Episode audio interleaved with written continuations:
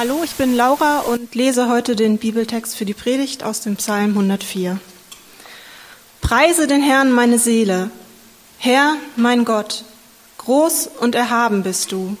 Mit Herrlichkeit und Pracht hast du dich bekleidet. In Licht hüllst du dich wie in ein Gewand.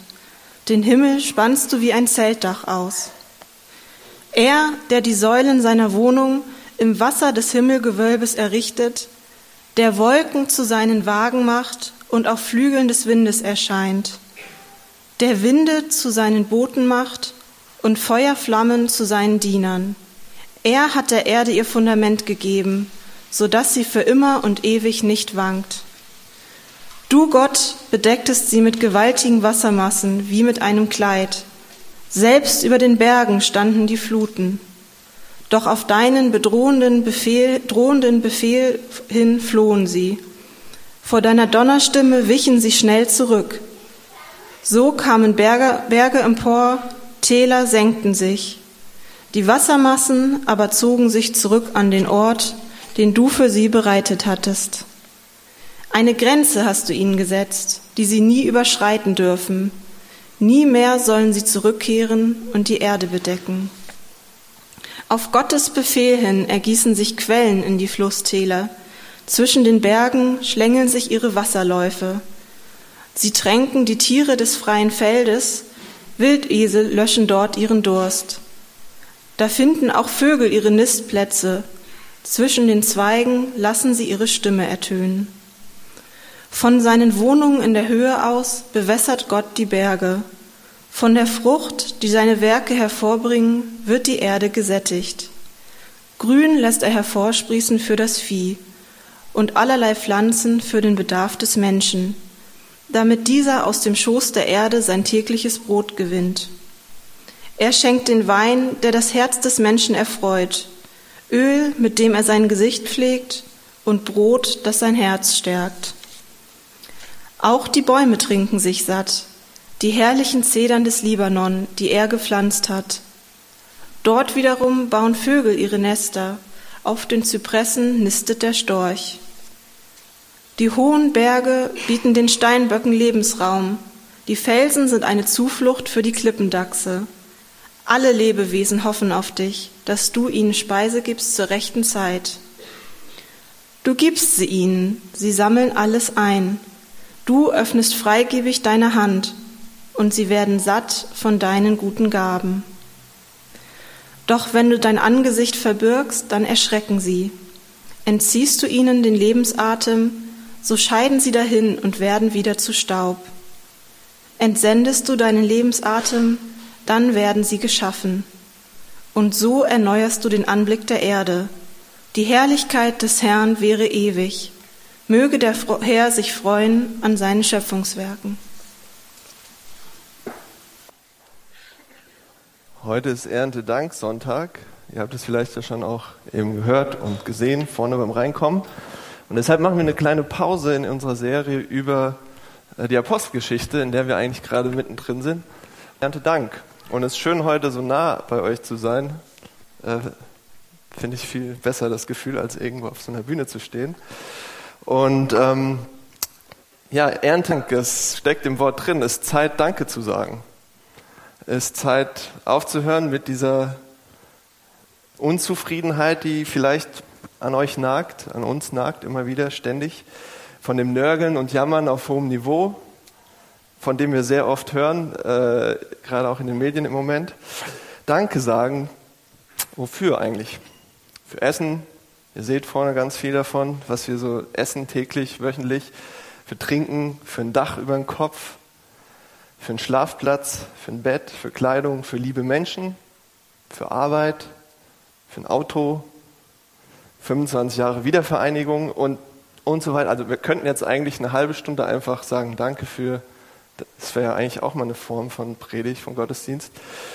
Ähm, und manchmal, wenn man anfängt, ist es gar nicht mehr so leicht aufzuhören. Vielleicht habt ihr das auch schon mal gemerkt. Wenn man anfängt, Danke zu sagen, ja, kann man eigentlich immer weitermachen. Und Danke sagen bedeutet eigentlich so, das Gute zu sehen, erstmal überhaupt zu sehen, wahrzunehmen und dann auch zu genießen. Und das ist vielleicht der schwierigste Teil.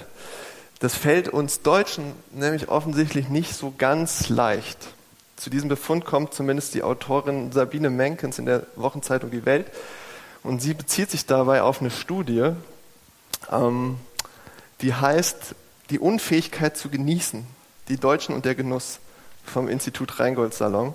Und der erschütternde Befund ist, das Wohlstandsland Deutschland, ja, wo wir alles haben, ist auf dem besten Wege, nicht mehr genießen zu können, das Genießen zu verlernen. 46 Prozent haben den Eindruck, dass es ihnen im stressigen Alltag immer seltener gelingt, wirklich was zu genießen. Und bei den Jüngeren sind es 55 Prozent. Das ist schon ein paar Jahre her, vielleicht ist es heute noch krasser, weiß ich nicht.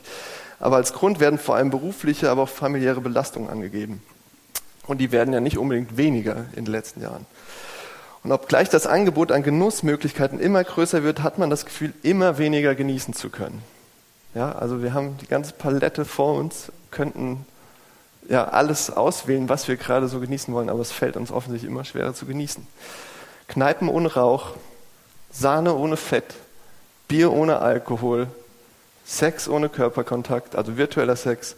Und wir re regulieren unser Leben von vorne bis hinten durch, bis da eigentlich nichts mehr so richtig übrig bleibt zum Genießen.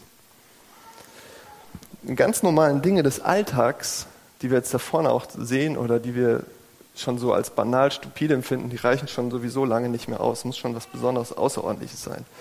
Was sagt Psalm 104 zu dem Ganzen? Ja, was sagt er über Danken und Genießen? Wir können sagen, die Kunst des Genießens. Was sagt er darüber? Dieses Lied, dieses Gebet ist eine Hilfe, genau hinzuschauen, was wir Gutes haben und es eben dann auch zu genießen in vollen Zügen. Drei Punkte dazu zu dem Umgang mit den guten Dingen in unserem Leben aus diesem Psalm. Das erste ist das Geheimnis von Genuss. Das ist ein Geheimnis. Das zweite, die Gefahr von Genuss. Da ist eine Gefahr drin. Und das dritte ist das Ziel von Genuss. Okay, das Geheimnis, die Gefahr und das Ziel. Bevor ich jetzt weitermache, möchte ich noch einmal beten. Lieber Vater, du hast so viel Gutes reingelegt in diese Welt und in unser Leben. Und ähm, wir sehen das oft überhaupt nicht, nehmen es nicht wahr und können es vielleicht gar nicht mehr so richtig genießen, die ganzen normalen Dinge. Und ähm, ich bitte dich, dass du uns die Augen öffnest für deine Sicht und ja, dass wir uns neu freuen können an den einfachsten Dingen. Hilf uns dabei. Amen. Also das erste, das Geheimnis von Genuss. Der Beter beginnt ja diesen Psalm damit, sich selbst an was zu erinnern, sich selbst was vor Augen zu halten. Also er spricht zu sich selbst und sagt, vergiss nicht, ja, denk drüber nach. Ähm, er meditiert, er erinnert sich. Und was ist das? Woran erinnert sich? Ja, zuerst seine Arbeit, sein Haus, sein, seine Frau, seine Familie, seine Kinder, seine Gesundheit. Er fängt ganz anders an. Er beginnt an einem anderen Punkt und richtet seine ganze Aufmerksamkeit nach oben. Ja, also er guckt nicht so, was alles so um ihn herum passiert und was er alles hat, sondern er guckt erstmal nach oben. Das ist ein Gebet. Und ähm, richtet seine Aufmerksamkeit auf den allerhöchsten, die allerüberragende, alles überragende Autorität des Universums und betet, preise den Herrn, meine Seele. Herr mein Gott, groß und erhaben bist du. Mit Herrlichkeit und Pracht hast du dich bekleidet. Also er verneigt sich vor dem König des Universums und betet, in Licht hüllst du dich wie in ein Gewand, den Himmel spannst du wie ein Zeltdach aus. Er, der die Säulen seiner Wohnung im Wasser des Himmelsgewölbes errichtet, der Wolken zu seinen Wagen macht und auf Flügeln des Windes erscheint, der Winde zu seinen Booten macht und Feuerflammen zu seinen Dienern. Wovon redet er denn da? Das klingt ganz schön abgefahren, das kann man sagen, ist ja eine tolle Poesie, dichte Sprache. Was beschreibt er da? Es geht ihm erstmal nicht anders als allen anderen auch. Wenn er hochschaut zu Gott, sieht er Gott nicht. Ja, er sieht den Unsichtbaren nicht. Ja, er, er kann das Angesicht Gottes nicht schauen. Also jeder, der es mal versucht hat beim Gebet, ja, er dringt da im Prinzip nicht durch die Wolkendecke durch. Aber er schaut hin, er schaut genauer hin und sieht doch etwas. Was sieht er da? Man könnte sagen, er sieht die Spuren von Gottes Wirken aufblitzen. Ja, er sieht diesen göttlichen Schimmer, seinen Glanz, seinen Abglanz, sein Leuchten. Wie sieht er das? Wie macht er das? Oder wie nimmt er das wahr? indem er erstmal ganz genau sich die Schöpfung anschaut, wie sie beschaffen ist. Die Weite des Himmels, das Flüstern des Windes, das Rauschen des Windes, die, die Wogen des Meeres, die Erde in ihrer ganzen Vielzahl zeigt ihm Gottes ständiges Wirken, dass Gott im Prinzip die ganze Zeit am, am Wirken ist. In seinen Augen ist die Welt kein Zufall, kein Zufallsprodukt der Natur, sondern ein dynamisches Geheimnis, was sich die ganze Zeit ereignet, ein, ein Zauber, ja, ein Wunder. Ja, wir haben die Entzauberung der Welt hinter uns. Ja, und wenn wir, wenn wir sagen, wir wollen irgendwas wieder bestaunen und neu entdecken, dann können wir diesen Psalm nehmen und sehen, sagen, was, was sind eigentlich die Wunder um uns herum, die die ganze Zeit passieren, die sich in jedem Moment ereignen. Und das sieht der Beter eben, ein Gott, der schaltet und waltet und über allem als guter König regiert. Das sehen wir hier. Könnt ihr an diesen Schöpfergott glauben, der, der das alles im Prinzip die ganze Zeit am Leben hält? Also der nicht am Anfang mal gesagt hat, und sich dann zurückzieht, sondern der im Prinzip ja, hinter jedem Windhauch steckt, ja, hinter jedem Blick auf den Himmel steckt, hinter, jedem, hinter jeder Welle steckt. Könnt ihr an diesen Schöpfergott glauben, der alles erhält? Ist vielleicht gar nicht mehr so einfach heute, aber ähm, mittlerweile sagen einige Leute, je mehr wir eigentlich wissen, desto mehr wissen wir eigentlich, wie unwahrscheinlich das alles ist, was hier passiert, jeden Tag, unser Leben. Mittlerweile wissen wir von über 200 Faktoren, die erfüllt werden müssen, dass wir überhaupt hier existieren. Also 200 Parameter, könnte man sagen, 200 Faktoren, damit menschliches Leben überhaupt möglich ist auf einem Planeten. Also einfach nur einer, der sehr bekannt ist, die Entfernung zwischen einem Planet und der Sonne. Ja? Das dass es ähm, nicht zu weit weg ist und nicht zu nah. Ja, dass nicht alles verglüht, aber auch nicht alles erfriert, sondern das Leben, menschliches Leben möglich ist. Ist nur einer. Und jetzt überlegt euch, also vor ein paar Jahrzehnten hat man gesagt, es gibt zwei von diesen Faktoren. Mittlerweile sagt man, es gibt 200 von diesen Faktoren, die stimmen müssen. Vielleicht sagen wir in 100 Jahren, es gibt 1000, was weiß ich. Aber was ist das für ein Wunder, dass dass es uns hier diese kleine Erde in dem großen Universum gibt, wo menschliches Leben möglich ist, wo all diese Faktoren passen, dass wir überhaupt sein können. Die Wahrscheinlichkeit ist so gering, hat mal jemand gesagt, dass man im Prinzip vom einen, vom einen Ende des Universums bis zum anderen versucht, einen Pfeil zu schießen in, ins, mitten ins Schwarze und man trifft. Also es ist eine Wahnsinns ich habe die Zahl nicht, aber könnt ihr nachlesen. Eine, die Wahrscheinlichkeit ist wahnsinnig gering. Ja, anderes Beispiel. Ähm, einmal pro Jahr flattern Millionen Monarchfalter von Nordamerika ins zentrale mexikanische Hochland. Vielleicht habt ihr das schon mal gehört. Und diese kleinen Kerlchen legen 3500 Kilometer zurück, um ihr Winterquartier zu erreichen. Also Falter, 3500 Kilometer. Und ähm, in einem Flugsimulatorkäfig mit künstlichem Magnetfeld hat man das ähm, geprüft und äh, mit eingestrahltem Licht in diesem Flugsimulator wurde entdeckt, diese kleinen Kerle nutzen einen Magnetkompass, ja, um überhaupt ihr Ziel zu erreichen, um den Weg zu finden, 3500 Kilometer, der mit Hilfe von Licht funktioniert. Das ist total abgefahren. Und nur wenn das UV-Licht mit einer bestimmten Wellenlänge auf sie drauf fällt, funktioniert dieser Kompass. Und das System basiert wohl eben auf, einer lichtsensiblen, äh, auf lichtsensiblen Magnetsensoren in den Antennen ähm, dieser Falter, dieser Schmetterlinge. Es ist nicht atemberaubend und ihr könnt hunderte, tausende solcher Beispiele finden in der Natur. Das ist Wahnsinn. Und Psalm 4 ist eine tiefe Verneigung vor dem Wunder der Schöpfung und vor dem Meister der Schöpfung. Sagt, es gibt einen Meister dahinter, der das arrangiert hat. Wie ein genialer Erfinder oder Planer oder Bauingenieur oder Architekt, der das wirklich sich alles so ausgedacht hat, dass es alles so funktioniert. Und eben wie ein Hausvater, so geht der Psalm dann weiter, der seine Güter und Gaben verteilt, der reichlich verteilt. In Vers 15 einer der Lieblingsverse von mir in der Bibel. Er schenkt Wein, der das Herz des Menschen erfreut, Öl, mit dem er sein Gesicht pflegt und Brot, das sein Herz stärkt. Das ist ein toller Vers. Wisst ihr, was das bedeutet? Gott ist nicht knauserig. Ja, Gott ist nicht, Gott ist kein Schwabe, würde ich das sagen. Äh, Gott ist äh, nicht kleinlich. Ich liebe die Schwaben, ihr wisst das. Ich liebe Matze und den VfB. Und ähm, er könnte, hätte, es hätte ja sein können, dass einfach alles funktional ist, ja, dass alles sich entwickeln kann, dass alles Leben irgendwie erhalten ist, dass alles funktioniert.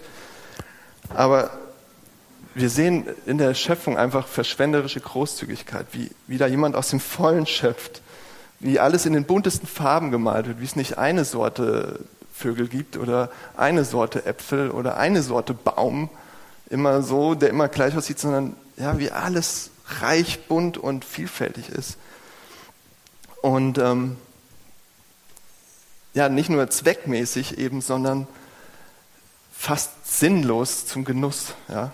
Also einfach für sinnlosen Genuss sind die Dinge da. Ja, Wein. Ja, seht ihr das? Es wäre eben genug gewesen, diese Dinge einfach zweckmäßig zu schaffen. Was, ja, warum gibt es all diese guten Dinge, diese schönen Dinge? Richtig leckeres, kühles Bier. Was ist der Sinn davon, die Zweckmäßigkeit? Ja, das ist einfach nur da zum Genuss. Und was wäre, wenn sich das wirklich jemand so ausgedacht hat, dass es wirklich einfach nur Dinge gibt zum Genießen? Das steht hier, das ist verrückt, das ist schön. Fällt euch das leicht, Dinge einfach nur sinnlos zu genießen? Könnt ihr das noch?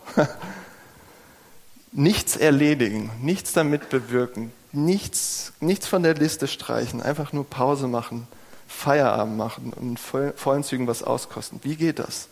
Was ist das? Und zuerst, glaube ich, braucht ihr Zeit. Also wir saßen letzte Woche zusammen und haben uns gefragt, was fehlt den Leuten? Zeit. Okay? Aber zuerst, um sowas zu genießen, braucht ihr einfach Zeit. Einfach. Ich muss mal was trinken. Entschuldigung. Um sich die Dinge genau anzuschauen, die da sind. Ähm, um darüber nachzudenken. Um überhaupt zu genießen, braucht ihr Zeit. Viele Leute sagen, wir brauchen wieder Rituale, gesunde Rituale, die uns diese Zeit einräumen, Freiräume, Freiräume schaffen. Zum Beispiel eine gemeinsame Mahlzeit. Einmal die Woche, einmal am Tag, was auch immer, mit Freunden, mit Familie, mit, mit den Kollegen. Zeit, um zu genießen. Und nehmt euch zum Beispiel die Mittagspause, wenn euer Essen vor euch steht. Und seid mal kurz ruhig, haltet mal inne. Und ähm, ob ihr das glaubt oder nicht, dass Gott euch das da gerade serviert, natürlich über ein paar Stationen, ähm, haltet euch vor Augen, was für ein Reichtum da ist, was ihr für verschiedene Geschmäcker habt, was, was es an Gemüse, Fleisch, äh, was es an Fisch alles gibt. Und es ist nicht nur Funktionalität, nicht nur Löcher im Magen stopfen, reinstopfen, fertig. Das ist, da ist eine Großzügigkeit vorhanden. Und staunt. Und sagt vielleicht sogar, wie schön, dass so vieles von Gottes Herrlichkeit essbar ist. Das ist einer meiner Lieblingssprüche, wenn es zum Essen kommt. Wie, wie herrlich, wie schön, dass so viel von Gottes Herrlichkeit essbar ist, dass ihr es essen könnt. Also haltet inne, dankt ihm ähm, und ähm, seht, dass es einfach ein Wunder der Versorgung ist, dass ihr das genießen und auskosten könnt. Also was ist das Geheimnis des Genießens? In allem, was ihr konsumiert, blitzt die Herrlichkeit und Großzügigkeit des Schöpfers auf. In allem, was ihr vorfinden könnt, blitzt seine Herrlichkeit und Großzügigkeit auf. Schaut genau hin, nehmt euch die Zeit. Das führt uns zum zweiten Punkt, die Gefahr von Genuss. Es gibt tatsächlich eine Gefahr. Und das spricht, äh, das ist auch schon in unserem Volksmund so, zu viel des Guten, sagen wir. Oder, ja, es gibt diese Übertreibung. Genuss kann aus den Fugen geraten, kann zu Sucht werden. Genusssucht haben wir auch als Wort. Und ihr kennt das, wenn ihr übertrieben habt und nicht aufhören konntet. Und ihr habt diese Tüte Chips alleine angefangen. Und auf einmal ist sie leer. Und ihr wart dann nur alleine in dem Raum und alles ist da irgendwie drin und formt sich zu so einem Klumpen. Oder die Tafel Schokolade oder was ihr so mögt. Und, ähm, oder beim Buffet, das einfach so lecker und äh, vielfältig ist, wo ihr alles mal probieren wollt und nicht mehr aufhört. Und irgendwann merkt ihr, das ist nicht mehr gut. Das war zu viel. Und darin steckt eine Gefahr. Nicht nur in diesem ganz alltäglichen Essensding, sondern letztlich steckt dahinter, wenn, wenn etwas gerade so wichtig wird, so immens wertvoll für euch wird, so zum Höchsten wird, wenn, wenn etwas aus der Schöpfung sozusagen wichtiger wird als alles andere und ihr konsumiert, das stopft das in rein, wenn die Dinge in eurem Leben wichtiger werden als der Geber der Dinge, so könnte man auch sagen, wenn es nicht, wenn es nicht mehr heilig ist, nichts mehr Besonderes, nichts mehr Gutes ist, sondern einfach nur noch rein damit, ja. Wenn wir, 20, wenn wir zigtausend Hektar Regenwald abholzen, damit wir günstiger und mehr konsumieren können. Und wir stehen alle dahinter und machen mit. Ja, wenn wir denken, die Welt gehört uns, ihre Ressourcen, das ist mir, das steht mir zu. Ich kann damit tun und lassen, was ich will. Das ist gefährlich. Dann drehen wir die Dinge rum.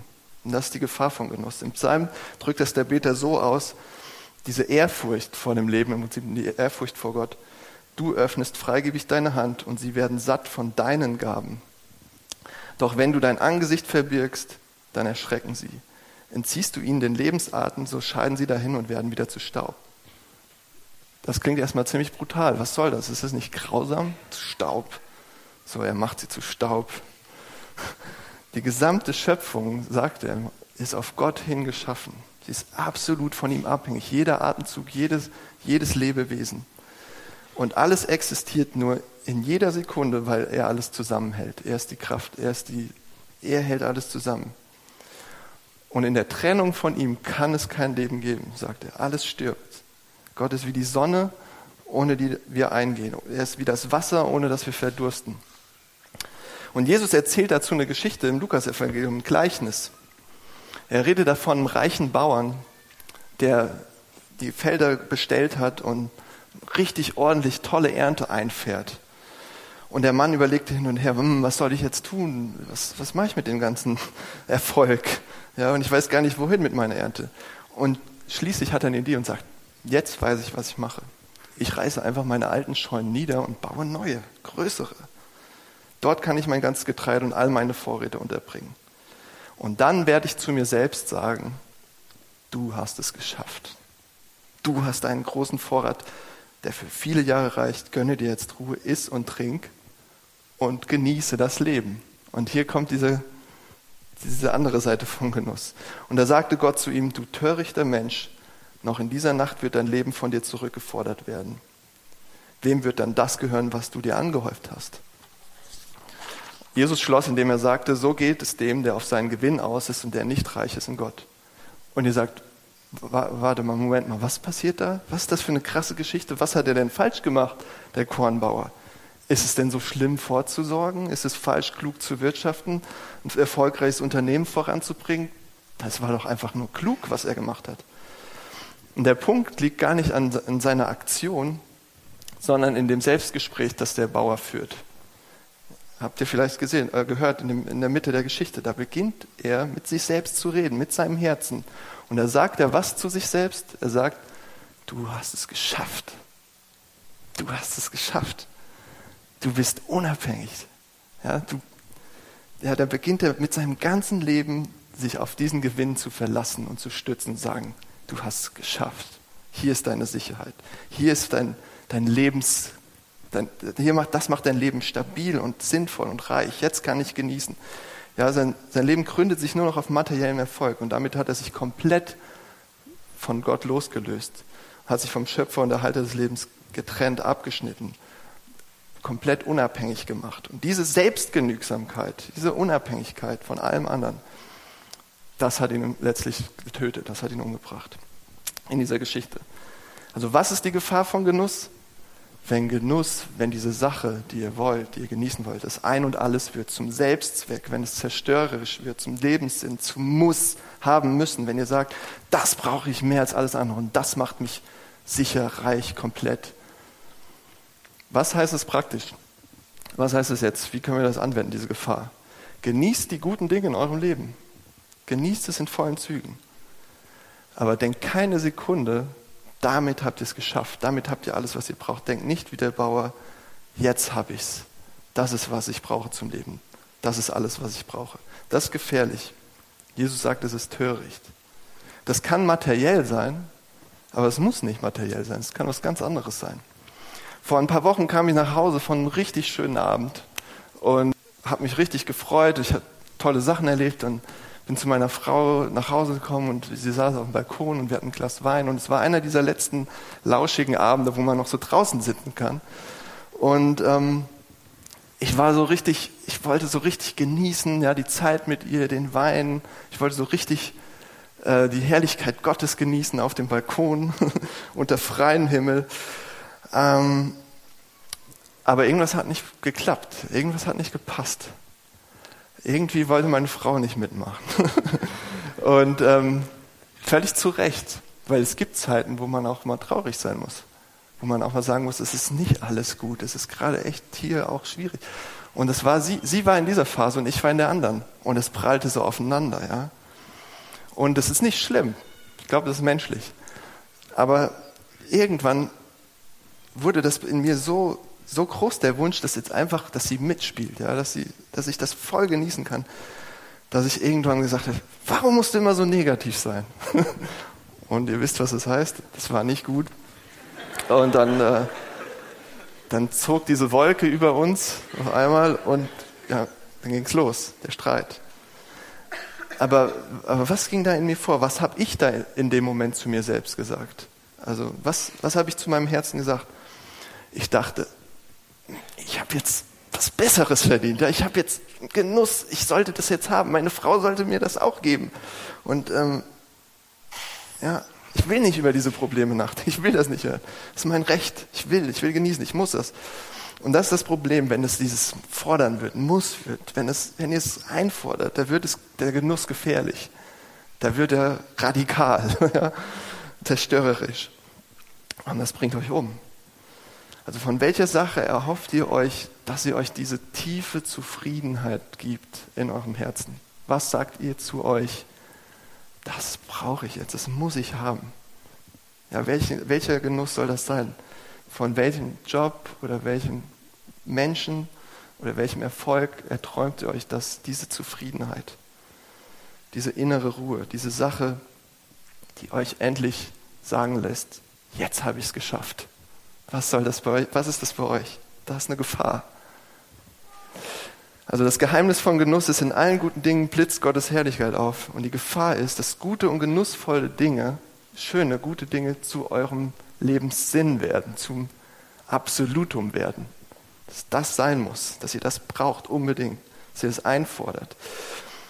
Aber wie können wir jetzt so genießen, dass es gut ist? Ja? Wie können wir auf eine gesunde, gute Art und Weise genießen?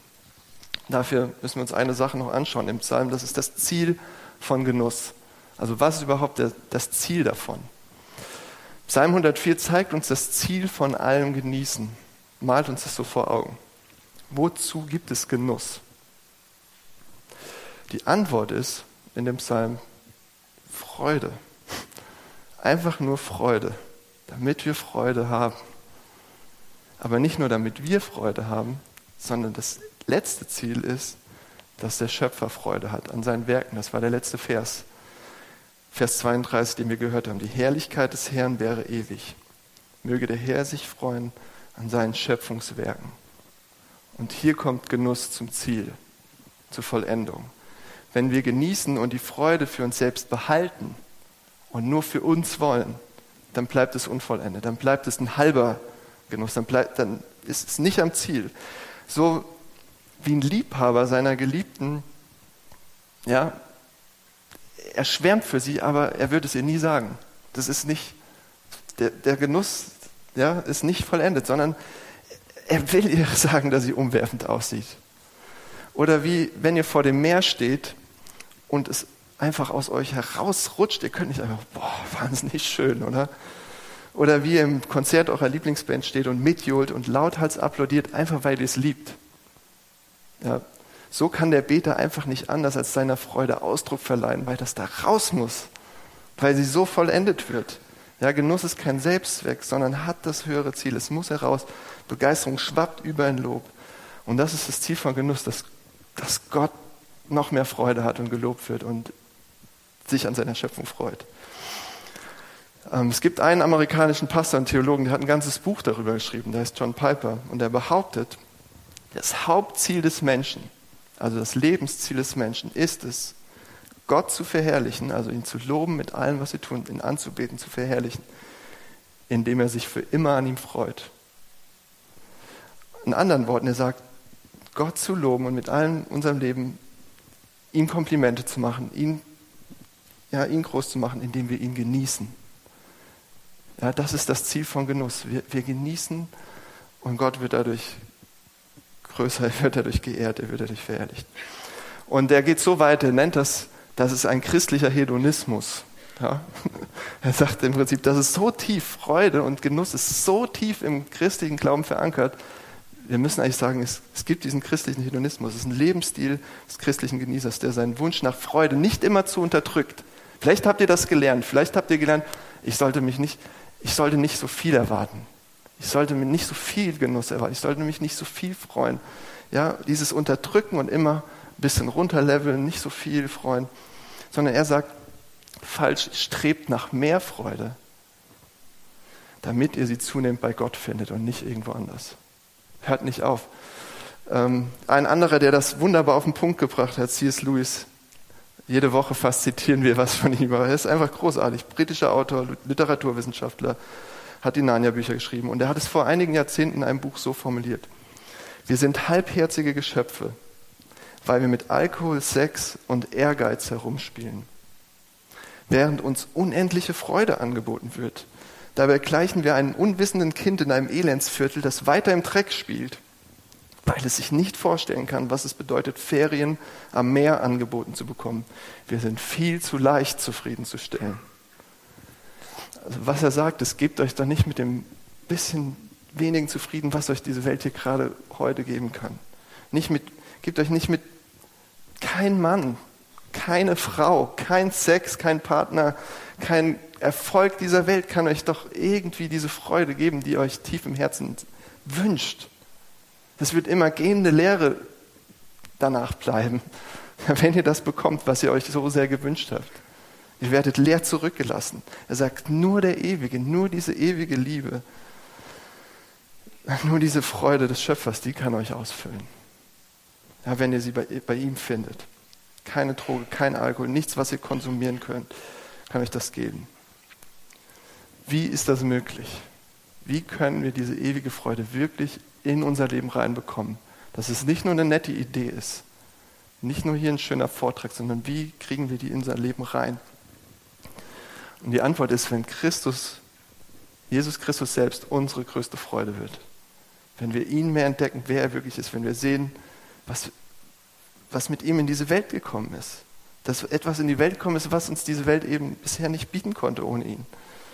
Ja, wenn wir, wenn wir wirklich mit den Worten von C.S. Lewis sagen können, jetzt kann ich endlich aufhören, im Dreck zu spielen, weil ich diese Herrlichkeit sehe, weil ich dieses viel, weil ich wirklich weiß, es gibt diese Ferien am Meer, es ist eine reale Möglichkeit es gibt dieses echte, erfüllte Leben mit dieser Freude, wo ich nicht immer leer zurückgelassen werde. Ja, und genau deshalb ist Jesus Christus gekommen, am Kreuz gestorben, auferstanden, um uns diese uralte, heilige, ewige Freude zurückzubringen. Unserer Gesellschaft, die nicht mehr genießen kann und nicht mehr weiß, was wirkliche, tiefe, echte, haltende, bleibende Freude ist. Wie bringt er uns diese Freude, indem wir Zufriedenheit finden in Gott selbst? Das macht Jesus nur möglich, indem er uns versöhnt mit dem Schöpfer, mit der Welt, dass wir vernünftig mit Sachen umgehen können und mit uns selbst und miteinander.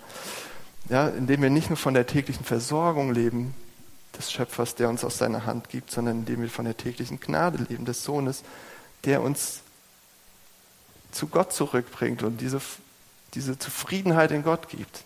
Dass wir wirklich sehen, unser Genuss, wir können genießen, wir können uns freuen, damit er größer wird. Nicht damit alles um uns geht, sondern damit er noch sichtbarer wird, er größer wird. Okay, wie können wir damit anfangen? Wie können wir praktisch damit anfangen? Wie der Beter. Schaut nach oben. Schaut mal nach oben. Nicht immer nur, was vor euren Füßen ist und um euch herum. Ist nicht so einfach Ich weiß, das verlangt einem manchmal alles ab, diesen Schritt zu machen. Und ähm, eine kleine Geschichte dazu. Meine Frau war neulich mit unseren Jungs spazieren. Und die sammeln immer so äh, Sachen für so einen Teller, so einen Dekoteller, Herbstteller. Der steht dann bei uns so im Flur, habt ihr vielleicht schon gesehen, wer schon mal bei uns war. Und das sieht dann ganz schön aus. Und ähm, zum Beispiel haben die dort so rote Blätter gesammelt. Also diesem Herbst, so seht ihr jetzt wieder, die sich so schön rot färben. Und sie haben so auf dem Boden diese Blätter gesehen und ihr, wenn ihr das bei Kindern kennt, wenn sie einfach so begeistert sind wegen so Sachen, die wir schon gar nicht mehr sehen. Ja, diese roten Blätter, die sind so, oh, ist das schön. So, ja? Kinder können sich noch echt freuen über so einfache Sachen. Und ähm, dann haben sie diese Blätter aufgesammelt und dachten, oh, das ist so schön, das ist so schön. Und irgendwann hat Debbie zu ihnen gesagt, ja, und jetzt guckt mal nach oben. Dann gucken sie nach oben und da ist dann so dieses Meer von roten Blättern. Ja? Und ich glaube, dass Gott das für uns sein kann. Ja, wir können, wir können wirklich in Menschen, in der Natur, wir können um uns herum das Aufblitzen sehen. Aber das wird uns nicht ersetzen, diesen Blick nach oben, wo wir auf einmal seine ganze Herrlichkeit und Pracht und Schönheit sehen. Und nur, nur zwei kurze Anwendungen. Wenn wir das sehen, dass da jemand ist, der diese Welt und uns so geschaffen hat, nicht nur zweckmäßig, sondern um der Freude willen, damit wir uns freuen und seine Freude größer wird, weil wir mehr ihn genießen, dann werden wir immer sicherer darin werden, dass es jemand gibt, der wirklich jede Sekunde lenkt und leitet und hinter jedem Windhauch steckt. Dann werdet ihr sicher sein, egal was passiert, gerade in eurem Leben und wie besorgt ihr seid oder wie viel Unsicherheit da ist, ihr wisst, ihr seid von guten Mächten umgeben und geborgen. Ihr seid nicht von Chaosmächten hin und her geworfen. Ihr seid nicht ein Spielball der Mächtigen. Ähm, es passiert nichts, was diesem Herrn und Schöpfer der Welt entkleidet. Ich glaube, dass gerade in diesen Zeiten ein wichtiger Punkt, dass ihr, ihr euch nicht hin und her werfen lässt von den Umständen und was um euch herum passiert, sondern ihr sagen kann, es gibt, es gibt diesen Herrn über mein Leben, es gibt diesen Schöpfer und der hat es in der Hand. Und er, er, er macht jeden Tag, lässt er neu, er, er sendet seinen Atem aus seinem Geist und, und lässt neu werden. Und ich lebe in der Abhängigkeit von ihm und, das, weil, und nicht von irgendjemand anderem und von den Meinungen und was in der Welt um mich herum passiert. Ja, das kann euch eine Sicherheit in ihm geben und eine Zufriedenheit an einem Ort, die euch niemand nehmen kann. Und das Zweite ist, wenn, wenn man sagen kann, das Lob oder was hier in dem Psalm auch passiert, Gott Komplimente dann zu machen für dieses, oh, das hast du gut gemacht. Wenn das im Prinzip ein Überfließen von Freude ist in eurem Leben, weil ihr Freude bekommt, weil ihr Freude habt über etwas und ihr dann hochschaut und sagt, das ist herrlich, Gott. Das ist eine, das ist eine Folge. Eine andere Folge von überfließender Freude kann sein, und das wird nachher auch nochmal in den Ansagen kurz thematisiert, dass ihr weggebt, ja? dass ihr das praktisch werden lässt, diese Freude, dass ihr es nicht nur mit Worten macht, sondern mit euren Gütern, die ihr bekommen habt, mit euren Taten, mit, eurem, mit eurer Zeit. Ja? Also es können zwei praktische Folgen sein. Einmal wirklich einfach mal Gott zu sagen, wofür ihr dankbar seid und das andere, es praktisch werden zu lassen und Dinge auch zu teilen, die ihr bekommen habt, als Ausdruck dieser Dankbarkeit und dieser Freude. Und das am Ende ist das Ziel wieder, dass, wenn ihr das tut, wenn ihr teilt, dass Gott noch mehr Freude bekommt, dass, ihn, dass er sich darüber freut. Okay? Okay, sucht eure Zufriedenheit nicht in den Dingen, die ihr habt, in die ihr bekommt, die ihr erreichen könnt, sondern in, in eurem Schöpfer, in eurem Herrn, durch Jesus Christus. Und einer, der das wunderbar formuliert hat, damit mit den Worten möchte ich abschließen, ist ein Lieddichter, dessen Name mir gerade entfallen ist. Aber vielleicht kennt ihr das Lied. Ich lese es mal vor. Jesu, meine Freude, meines Herzens Weide, Jesu meine Zier. Ach wie lang, ach lange ist im Herzen bange und verlangt nach dir. Gottes Lamm, mein Bräutigam. Außer dir soll mir auf Erden nichts sonst Liebes werden. Amen.